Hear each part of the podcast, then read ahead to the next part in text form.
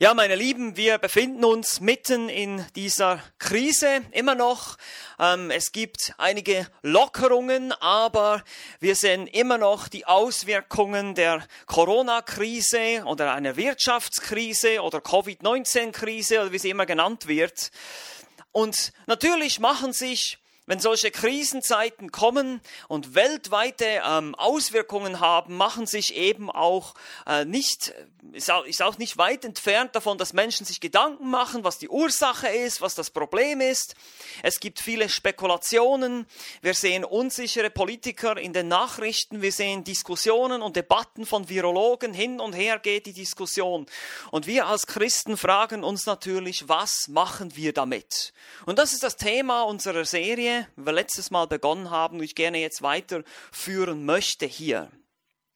Und ich möchte mit einer kleinen Erinnerung beginnen. Wir müssen uns daran erinnern, dass es weltweit immer und immer wieder solche Situationen gab. Es gab immer wieder Krisensituationen, Katastrophen, Zeichen, an denen Leute gedacht haben, das ist jetzt, oder vor allem Christen auch, das ist jetzt das Ende der Welt. Das ist jetzt die Apokalypse, ja, obwohl das Wort Apokalypse eigentlich nicht Ende der Welt bedeutet, sondern Offenbarung. Also schon da sehen wir auch das Vokabular, das verwendet wird. Genauso das Wort Armageddon bedeutet eigentlich nicht in dem Sinne Weltuntergang, sondern bezieht sich auf eine letzte Schlacht in diesem Tal Armageddon oder Megiddo, das wir finden in der Bibel. Aber am 19. Mai 1780, 19. Mai 1780, inmitten des Revolutionskrieges, brach um die Mittagszeit, wahrscheinlich verursacht durch schwere Waldbrände östlich von dort, äh, eine Dunkelheit über Neuengland, das ist die Ostküste der heutigen USA, herein. Neuengland damals noch. Und viele Menschen glaubten, das ist das jüngste Gericht. Dieser Tag wird als Neuenglands dunkler Tag erinnert. Tagebucheinträge der, dieser Tage aus dieser Zeit erwähnen Rauch in der Luft und eine rote Sonne am Morgen und am Abend. Zur Mittagszeit desselben Tages trat verfrüht Dunkelheit ein. Vögel sangen ihr Abendlied, die Tiere auf dem Feld kehrten zu ihren Scheunen zurück und die Menschen waren verwirrt. Das mitten am Tag. Einige gingen in die Kirche, andere suchten Zuflucht in Wirtshäusern. Eine Person bemerkte, dass poliertes Silber die Farbe von Kupfer angenommen hatte zu dieser Zeit.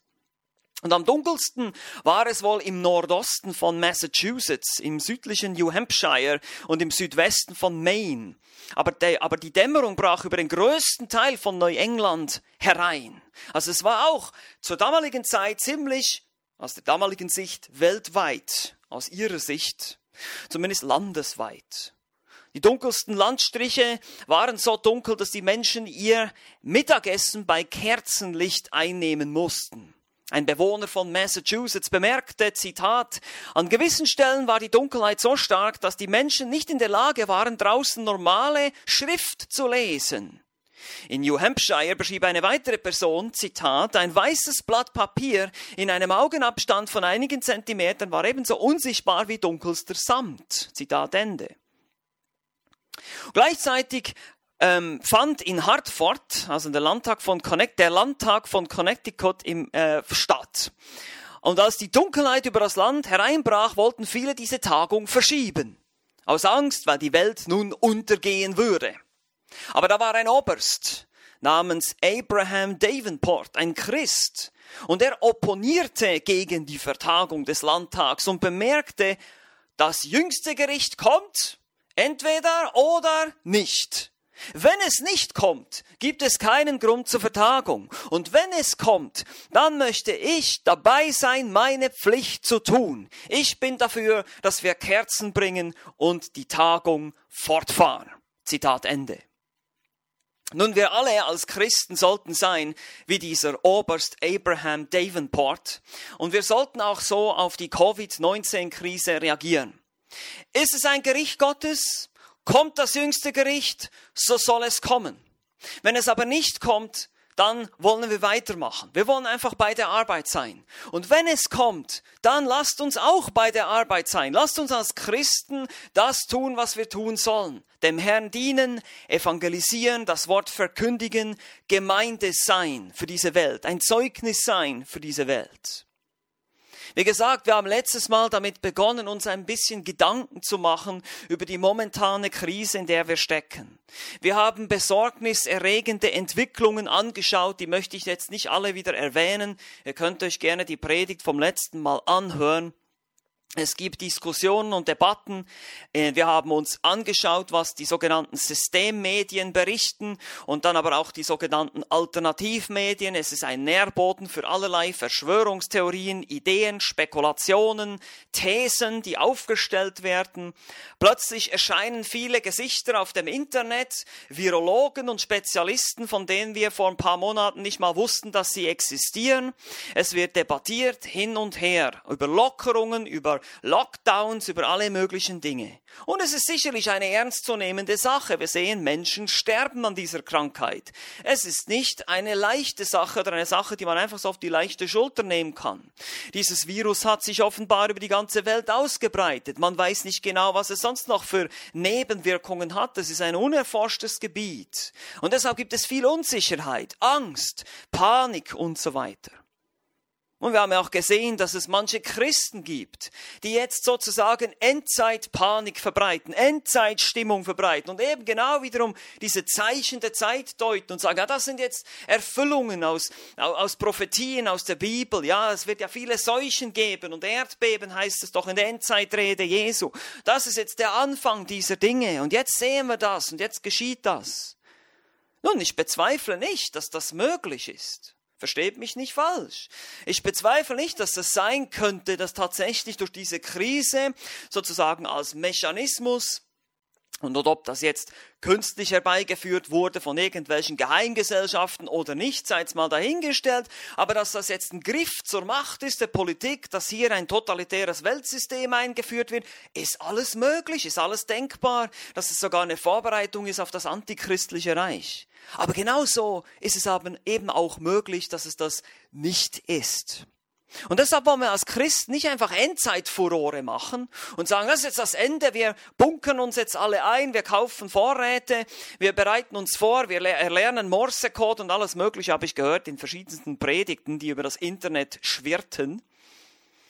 Aber ich, ich sehe da eine viel größere Gefahr, dass wenn wir uns zum Beispiel jetzt zu sehr mit diesen ganzen Themen beschäftigen und das wir möglich noch auf der Kanzel in die Öffentlichkeit bringen, wenn wir von den Kanzeln, von den christlichen Kanzeln plötzlich anfangen, die Regierung zu beschimpfen als Verbrecherbanden, solche Dinge, dann denke ich, dass wir in der Gefahr stehen, unser Zeugnis zu ruinieren als Christen.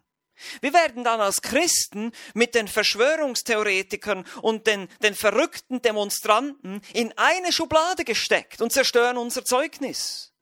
Wir wollen nicht dafür bekannt sein, Rebellen zu sein gegen den Staat. Wir wollen nicht dafür bekannt sein, den Staat zu kritisieren. Wir wollen aber auch nicht dazu bekannt sein, alles gut zu heißen, was der Staat macht momentan. Nein, wir wollen dafür bekannt sein, das zu sagen und das zu verkündigen, was Gott gesagt hat in seinem Wort. Das ist unser Fokus. Wir wollen das Evangelium verkündigen. Wir wollen uns eben auf unsere Pflicht konzentrieren, wie Oberst Abraham Davenport sagte.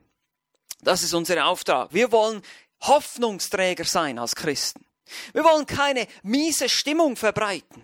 Wir wollen jetzt erst recht den Menschen zeigen, als Christ kannst du hoffnungsvoll durch eine Krise gehen.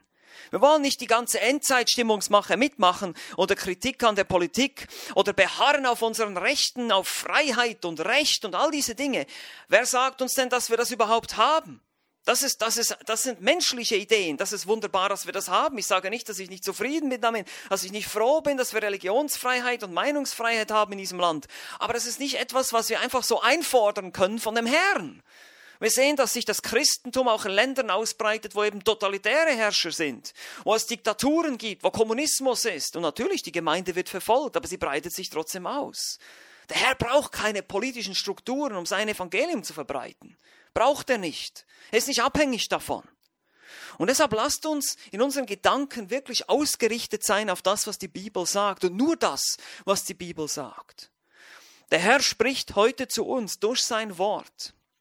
In seinem Wort, in der Schrift finden wir alles, was wir brauchen, um gottselig zu leben, um Prinzipien zu haben, wie wir uns zu verhalten haben. Und wir haben letztes Mal gesehen, dass wir in der Gefahr stehen, jetzt unsere Umstände zu nehmen und unsere Umstände sozusagen als Interpretations- Netz zu verwenden oder als Brille, könnte man auch sagen. Wir, wir, interpretieren unsere Theologie dann durch die, durch die Brille unserer Umstände und versuchen dann eben diese Umstände irgendwie in die Bibel hineinzubringen. Ja, das ist jetzt eine Erfüllung dieser Prophetie oder dieser Verheißung. Das ist sehr gefährlich. Und diesen Fehler haben die Thessalonicher auch gemacht, gleich zweimal. Und diese, diese Situation wollen wir uns jetzt heute ein bisschen genauer anschauen. Ich bitte euch, eure Bibeln aufzuschlagen in 1. Thessalonischer Brief Kapitel 4. Im 1. Thessalonischer Brief Kapitel 4. Und während ihr dahin geht, möchte ich euch einfach kurz ein paar Sätze sagen zu dieser Gemeinde. Diese Gemeinde in Thessalonisch war eine junge Gemeinde, eine unerfahrene Gemeinde, aber eine sehr reife Gemeinde, schon für ihr junges Alter. Gerade mal ein paar Monate konnte Paulus da sein. Während seiner zweiten Missionsreise hatte Paulus und sein Missionsteam diese Gemeinde gegründet. Und kurz danach musste der Apostel Paulus diese Gemeinde wieder verlassen, er wurde von, mit, äh, durch Gewalt von ihnen getrennt. Das lesen wir in Apostelgeschichte 17. Und die Gemeinde erlebte weiterhin viel Widerstand und Bedrängnis. Einerseits von den Juden in Apostelgeschichte 17, aber auch von den eigenen Landsleuten, von den Griechen, von den Heiden. In 1. Thessalonicher 2,14 lesen wir davon. Das war, die, die befanden sich sozusagen auch in einer Krisensituation, könnte man sagen. Sie waren unerfahren, sie waren jung und sie befanden sich in einer Krisensituation. Und so war es natürlich auch nicht weit hergeholt, dass auch ihre Endzeitperspektive sich vielleicht eben etwas verrücken könnte. Und so musste Paulus, als er davon erfuhr, er hat einen äh, Bericht bekommen von Timotheus, sehr positive Nachrichten allerdings von Timotheus, lesen wir 1. Thessalonische 3, Vers 6, dass es der Gemeinde gut geht, dass sie reifen, dass sie in der Heiligung wachsen, aber sie hatten ein Problem mit der Endzeit. Sie haben da ein paar Dinge mit der Endzeit nicht ganz richtig verstanden. Und so musste Paulus unter anderem, er musste, er konnte viel Lob aussprechen für diese Gemeinde. Wenn er den ganzen ersten und zweiten Thessalonicher Brief mal durchlässt, werdet ihr das feststellen, wie oft Paulus diese Gemeinde äh, lobt. Und auch im Kapitel 4 sagt er sogar, wir, wir bitten und ermahnen euch einfach weiterzumachen. Ihr seid schon, ihr seid schon so gut, ihr seid schon so liebevoll, ihr seid schon so reif, aber bitte macht weiter damit. Das Einzige, was er eben korrigieren muss, ist die Endzeitlehre.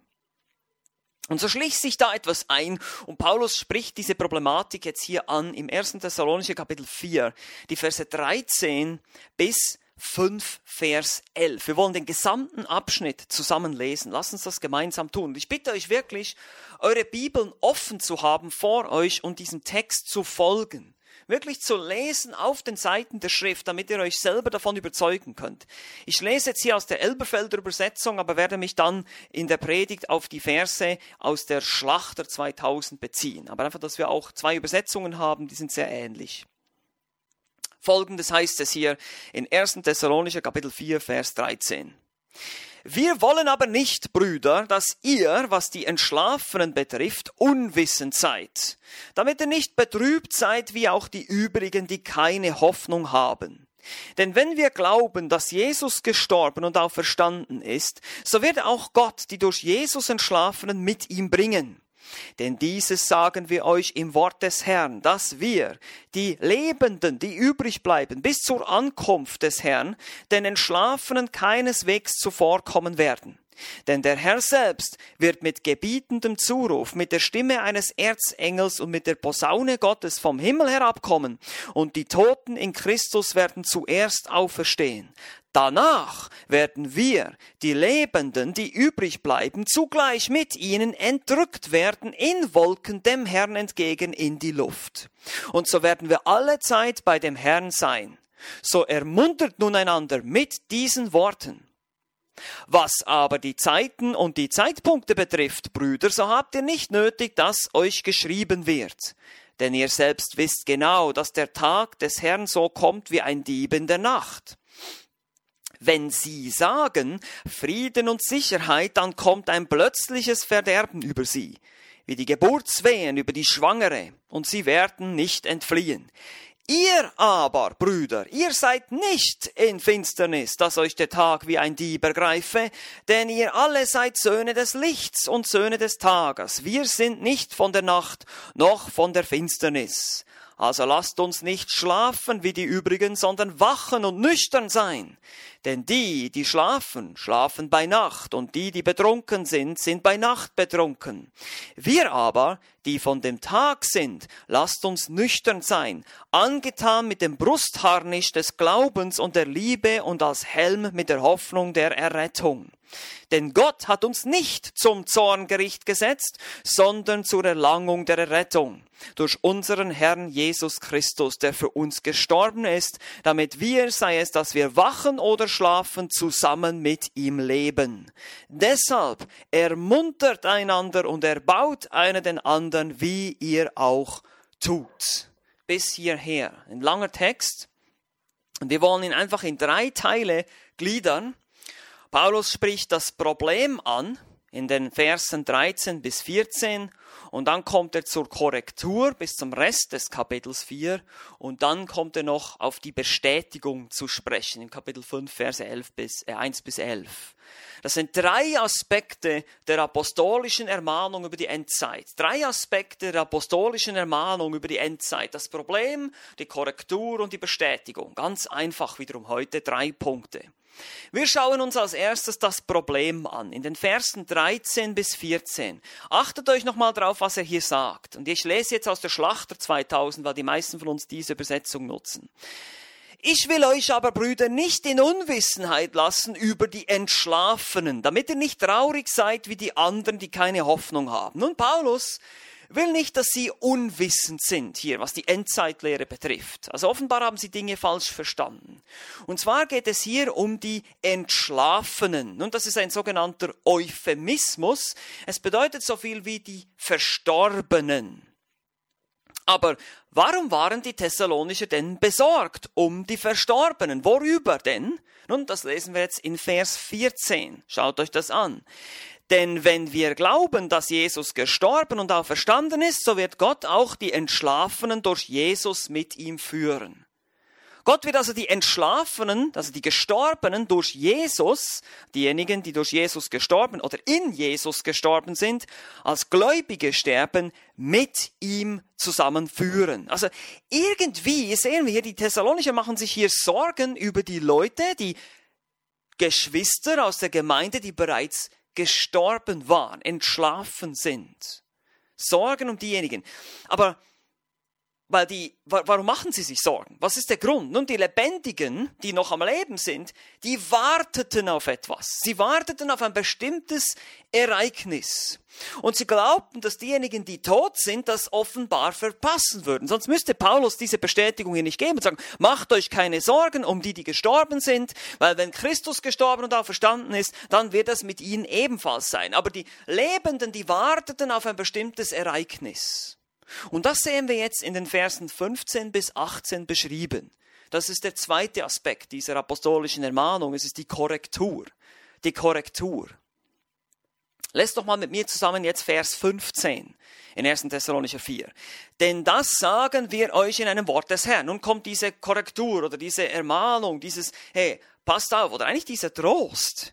Wir, die wir leben, und bis zur, und hier ist die Elberfelder besser als die Schlachter, hier steht nämlich Ankunft, hier steht jetzt Wiederkunft in der Schlachter 2000, das ist ein bisschen missverständlich, hier, hier sollte das Wort Ankunft oder Erscheinung des Herrn stehen, werde gleich noch erklären warum. Die wir bis zur Ankunft des Herrn übrig bleiben, werden den Entschlafenen, also hier wieder den Gestorbenen, nicht zuvorkommen. Das Wort Erscheinung hier, Parousia, eben Ankunft übersetzt, besser als Wiederkunft, bezieht sich eben nicht auf die sichtbare Wiederkunft Jesu Christi für die ganze Welt.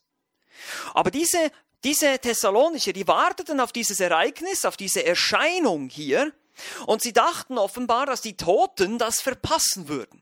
Paulus hat sie offenbar belehrt darüber, dass die Gemeinde Ausschau halten soll nach dem Herrn Jesus Christus, der sie zu sich holen wird. Das ist zum Beispiel in Kapitel 1, Vers 10 bereits, lobt Paulus die Gemeinde, dass sie das tun. Sie erwarten den Herrn aus dem Himmel, heißt es da in Kapitel 1, Vers 10.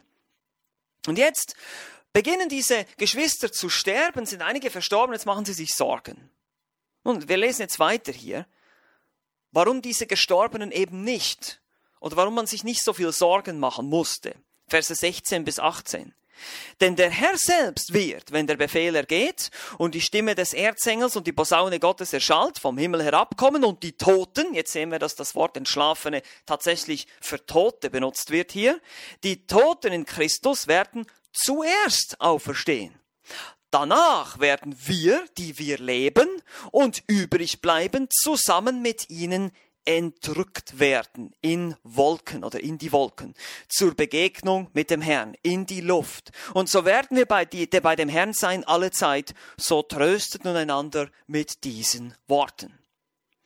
Nun, zunächst geht es hier um einen Sammlungsbefehl, denn sie erwarten, die Posaune hier hat nichts mit den Posaunen aus der Offenbarung zu tun übrigens, die Ausdrücke hier Stimme und auch die Posaune modifizieren den Befehl. Wenn er das nochmal anschaut, eigentlich müsste man das so übersetzen, wörtlich im Befehl, nämlich in der Stimme des Erzengels und in der Posaune Gottes. Also das passiert gleichzeitig hier der griechischen Literatur ist dieser Befehlsschrei ein Befehlsschrei eines Kapitäns an seine Ruderer oder eines Admirals, wenn er seine Armee zusammenruft. Das ist ganz klar ein Sammlungsbefehl hier.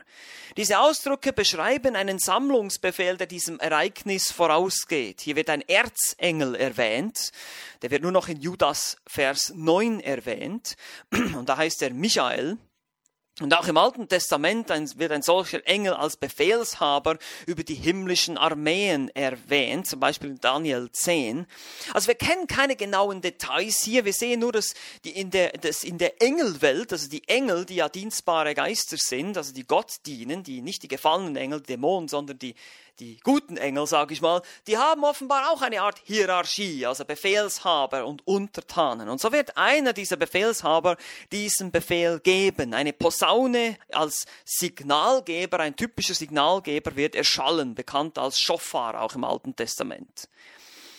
Wie es auch ist hier, das ist ein Befehl. Ein Engel höheren Ranges wird ein Befehl ergehen lassen und ein lauter Posaunenschall oder auch eine Begleitung, in der Begleitung eines solches. Und dann wird Christus selbst herabkommen, heißt es hier. Er wird herabkommen, also Futur.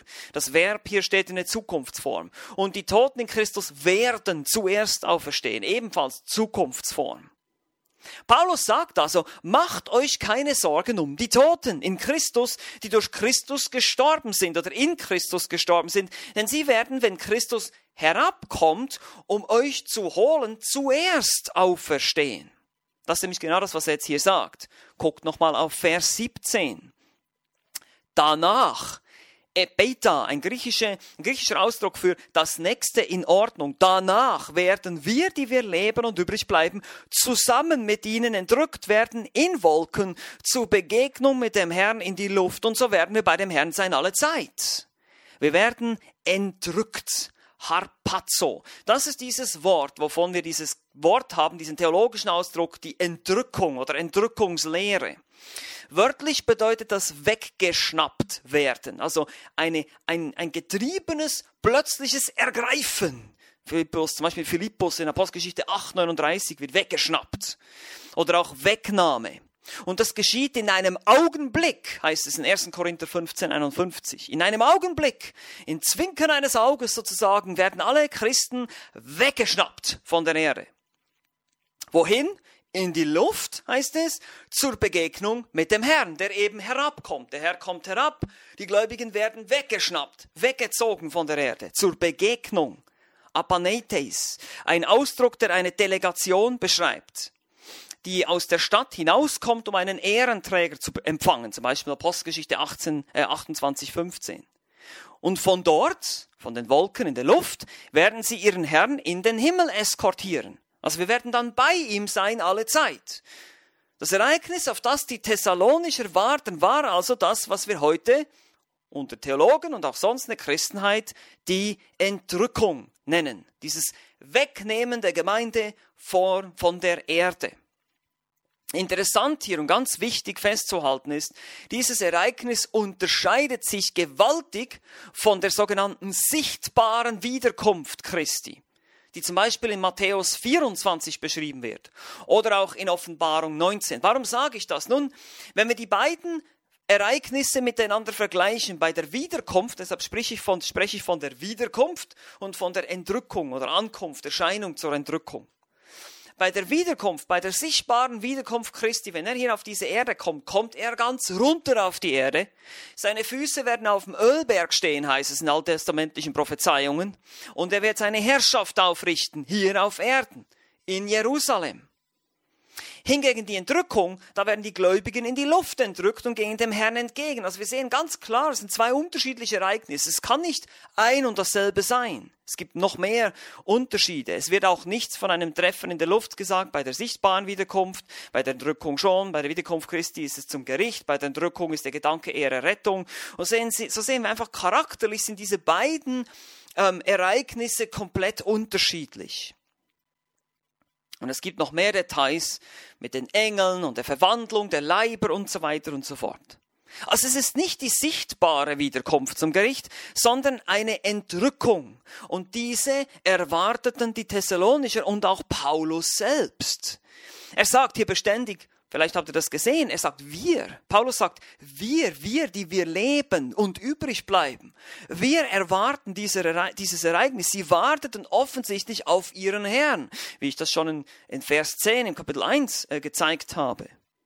Sie warteten also nicht auf eine Drangsalszeit, auf einen Antichristen oder auf ein Mahlzeichen des Tieres oder auf irgendwelche anderen Prophezeiungen, auf ein wieder, ein, ein, eine Wiedererste äh, wie sagt man, eine wieder, ein Wiederentstehen des Staates Israels oder irgend sowas. Sie warteten nicht auf solche Zeichen. Sie sollten nicht Ausschau halten nach solchen Dingen. Nein, sie sollten Ausschau halten nach ihrem Herrn, der vom Himmel herabkommen würde und dann würden die Toten zuerst Auferstehen und neue Leiber bekommen und die Lebendigen würden ebenfalls mit ihnen zusammen entrückt werden in die Luft. Und das würde noch geschehen vor dieser Trübsalzeit. Kommen wir gleich noch drauf. Aber die Ersten begannen jetzt zu sterben und sie machten sich Sorgen. Werden die die Entrückung verpassen?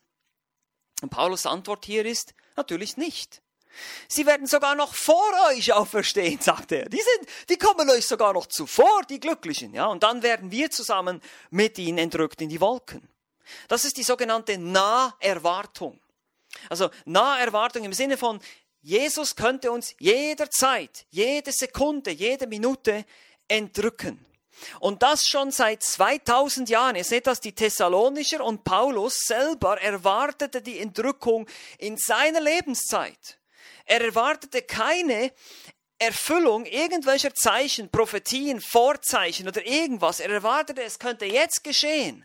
Und die Toten werden nicht, die werden euch nicht äh, zuvorkommen, sondern die, äh, doch die Toten werden euch zuvorkommen, aber die Toten werden es mit euch erleben, die werden es nicht verpassen, das meinte ich. Die Toten werden es nicht verpassen.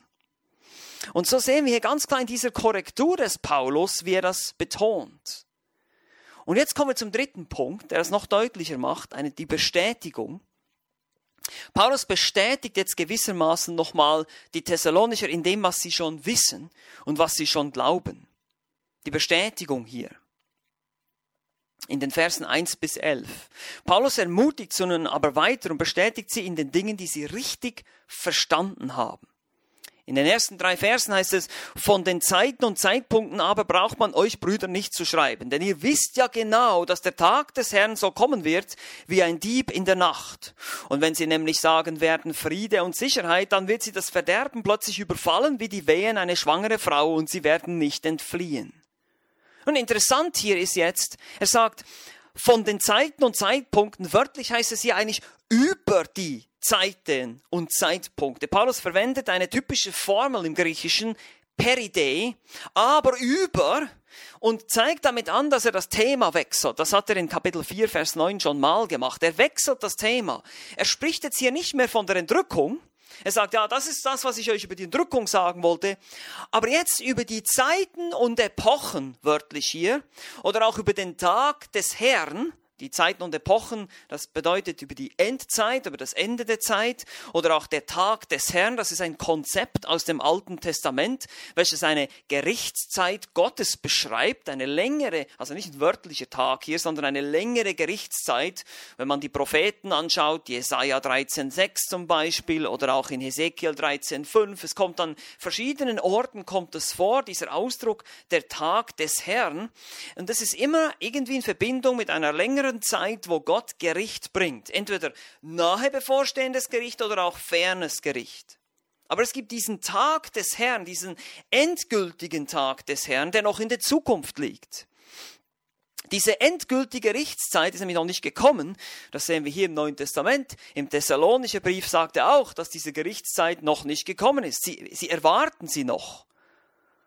Und somit ist mit dem Tag des Herrn alle diese Ereignisse gemeint, diese Gerichtszeit, in, die in Offenbarung 6 bis 19 beschrieben wird, die dann in der sichtbaren Wiederkunft Christi gipfeln wird. Eine, eine Zeit von unbeschreiblichen Gerichten und Katastrophen, die über diese Welt gehen werden. Wir nennen sie auch die große Trübsalzeit und dann wird sie nochmal unterteilt in eine Zeit des relativen Friedens und dann eine große Drangsal, wo die, die Gerichte sich dann nochmal intensivieren in den letzten dreieinhalb Jahren. Es sind, un, es, sind, es sind sieben Jahre, geht man davon aus, dass diese Gerichtszeit sich erstrecken wird. Sieben Jahre Gericht, weil wir das auch in Daniel Kapitel 9 nachlesen können. Und interessant ist zum Beispiel im Buch der Offenbarung, in Kapitel 6, wo das Ganze beginnt, wo nicht mehr von der Gemeinde die Rede ist. Die Gemeinde kommt da übrigens nicht mehr vor. In Kapitel 6 bis 19 lesen wir keinen Strich über die Gemeinde, sondern wir lesen nur Gericht über die gesamte Welt und über die Ungläubigen und Gottlosen. Und da heißt es in Offenbarung Kapitel 6, Vers 17, der große Tag seines Zorns, der Tag des Herrn ist gekommen. Und er zieht sich dann durch bis zur Wiederkunft Christi. Und für die Ungläubigen wird dieses Gericht eine totale Überraschung sein. Es heißt hier im Thessalonischen Brief, wie ein Dieb in der Nacht. Denn es wird eine Zeit des relativen Friedens geben. Das sehen wir in Daniel Kapitel 9, Vers 27, wo über diese letzte Jahrwoche gesprochen wird, diese letzte Zeit, die noch übrig bleibt von dieser Prophezeiung, die Daniel da ausgesprochen hat über die Stadt Jerusalem. Gott wird da also wieder seinen Fokus auf Israel äh, setzen und es werden sich Prophetien erfüllen. Und es wird eine Zeit des relativen Friedens geben. Der Antichrist wird ein Friedensreich bringen, den Weltfrieden bringen, eine Einweltregierung, eine neue Weltordnung Ordnung, wie man es so schon nennt. Und die Menschen werden sich in Sicherheit wiegeln. Deshalb heißt es hier auch im Thessalonischen Brief, wenn ihr euch das nochmal anguckt, Paulus sagt das hier in Vers 3, wenn sie nämlich sagen werden Friede und Sicherheit. Sie, dritte Person Mehrzahl hier, das sind nicht die Gläubigen, das sind die Ungläubigen. Er erwähnt sie hier nicht mal groß, er nennt sie einfach sie diese Leute, die draußen sind, die nicht glauben, sie werden von dem Verderben plötzlich überrascht werden, weil sie überhaupt keine Ahnung haben, ahnungslos in die Falle des Antichristen gehen werden und so wird das Gericht Gottes, diese Gerichtszeit in der Offenbarung beschrieben wird, sie mit voller Härte treffen. Das ist der Punkt hier, die Ungläubigen. Und dann, wenn wir lesen in Versen 4 und 5, heißt es dann, ihr aber, Brüder, hier kommt ein Kontrast wieder, ihr Ihr seid nicht in der Finsternis. Auf euch trifft das nicht zu. Ihr werdet nicht in diesen Tag des Herrn kommen, in diese Gerichtszeit, in diese Trübsalzeit. Da kommen die Ungläubigen hin, die nicht geglaubt haben. Ihr erwartet schließlich den Herrn aus dem Himmel, der euch holen kommt. Und deshalb wird es nicht, ist das nicht für euch hier. Ihr seid nicht in der Finsternis, dass euch der Tag wie ein Dieb überfallen könnte. Ihr alle seid Söhne des Lichts und Söhne des Tages. Nun, wir verstehen alle hier diesen Kontrast, diese Symbolik von Licht und Finsternis. Licht ist alles, was wahr ist, was heilig ist, was rein ist und Finsternis ist alles Böse und Sünde. Das macht Sinn. Und deshalb sind diese Leute eben dann auch, diese Gläubigen hier in den Versen 6 bis 8 zur Heiligung motiviert. Lasst uns nicht schlafen wie die anderen, sondern lasst uns wachen und nüchtern sein, denn die Schlafenden schlafen bei Nacht und die Betrunkenen sind bei Nacht betrunken. Wir aber, hier wieder der Kontrast, die wir dem Tag angehören, wollen nüchtern sein, angetan mit dem Brustpanzer des Glaubens und der Liebe, mit dem Helm der Hoffnung auf das Heil.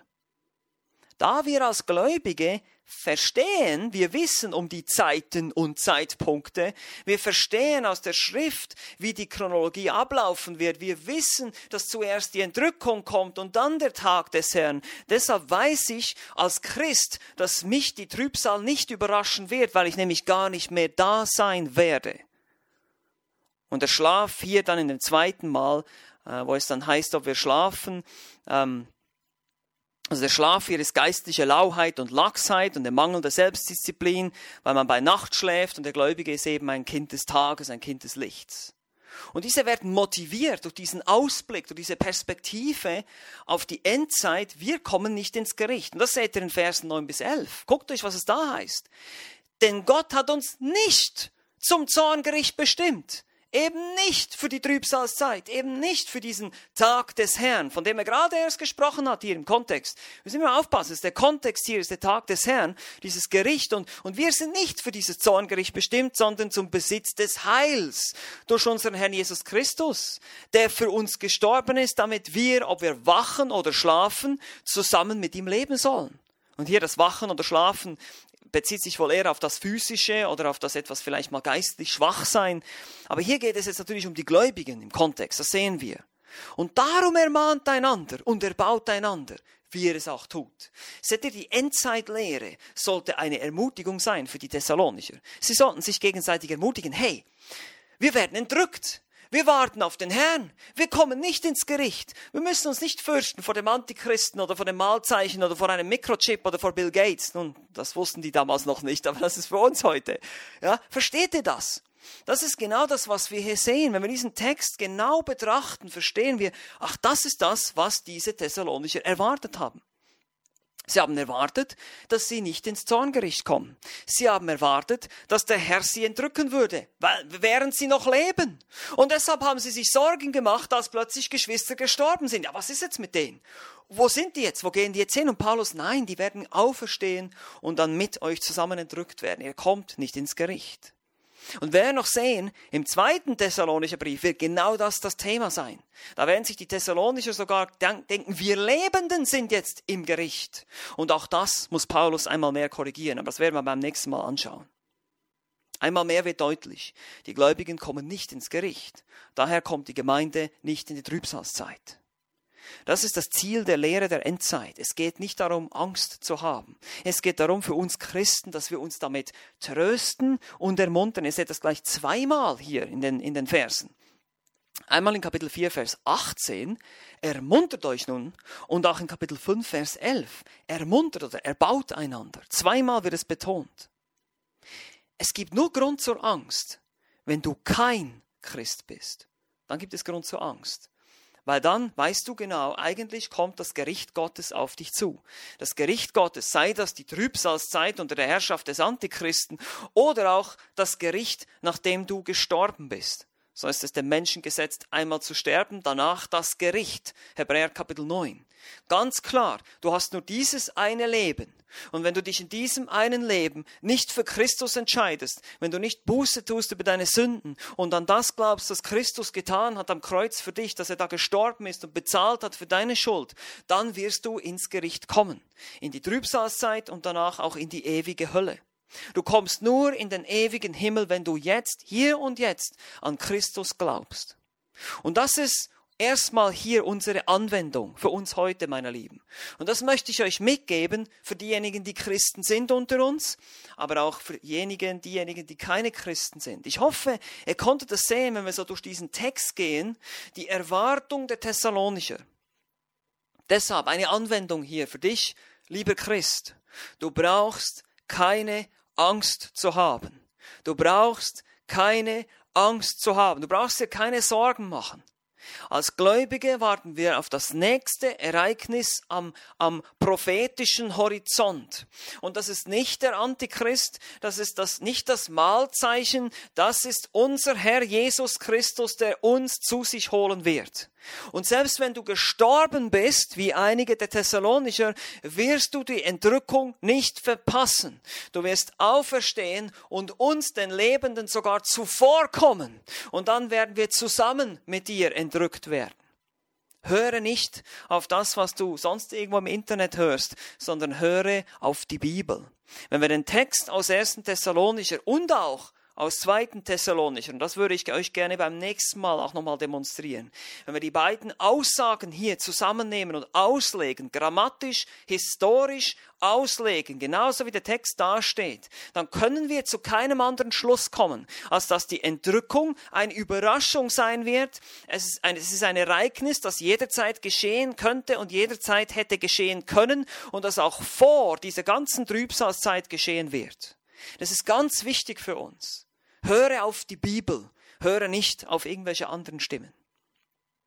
Zweitens, zweite Anwendung hier. Du sollst dich fürchten. Moment, jetzt hast du doch gerade gesagt, wir sollen uns nicht fürchten. Nun, wenn du kein Christ bist, dann ist eine gute Portion Angst hier mal angebracht. Wenn du dir mal Gedanken darüber machst, was auf mich wartet als Nicht-Christ, Entweder sind diese grauenvollen Katastrophen aus der Offenbarung und die sind wirklich schrecklich.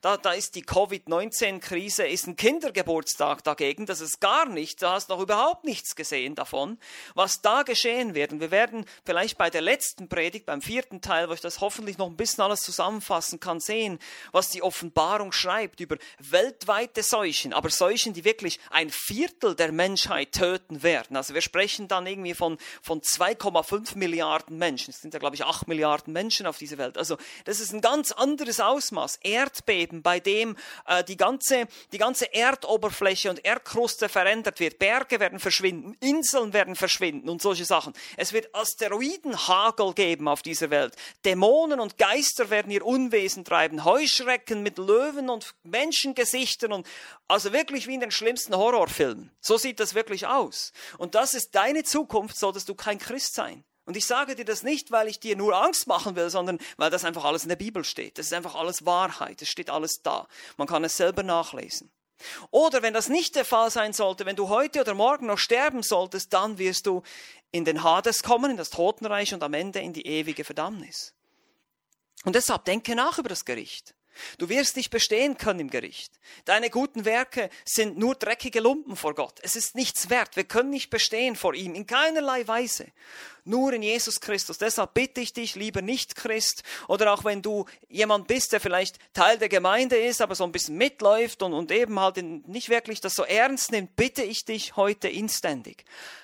Ergreife das ewige Leben im Glauben an Jesus Christus. Nimm diese Gelegenheit heute wahr, weil du weißt nicht, ob in der nächsten Sekunde wir plötzlich alle weg sein werden und entrückt sind und dann geht diese furchtbare Zeit los. Das ist das, was die Entrückungslehre für uns bedeutet. Lasst uns danach trachten. Bitte Gott, dir Erkenntnis zu geben. Bitte ihn zu verstehen, was sein Wort sagt. Lies die Bibel, lies die Evangelien, verstehe, wie du zum Heil kommst. Und wenn du es nicht weißt, dann bitte frage uns. Es ist ernst, es ist wichtig. Das ist die wichtigste Entscheidung, die du treffen kannst in deinem Leben.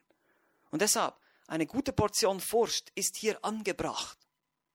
Und drittens, jetzt nochmal eine Anwendung für uns Christen, sei motiviert. Wie gesagt, wenn du Christ bist, wenn du weißt, dass du ewiges Leben hast, wenn du dir deines Heils sicher bist, dann freue dich, freue dich.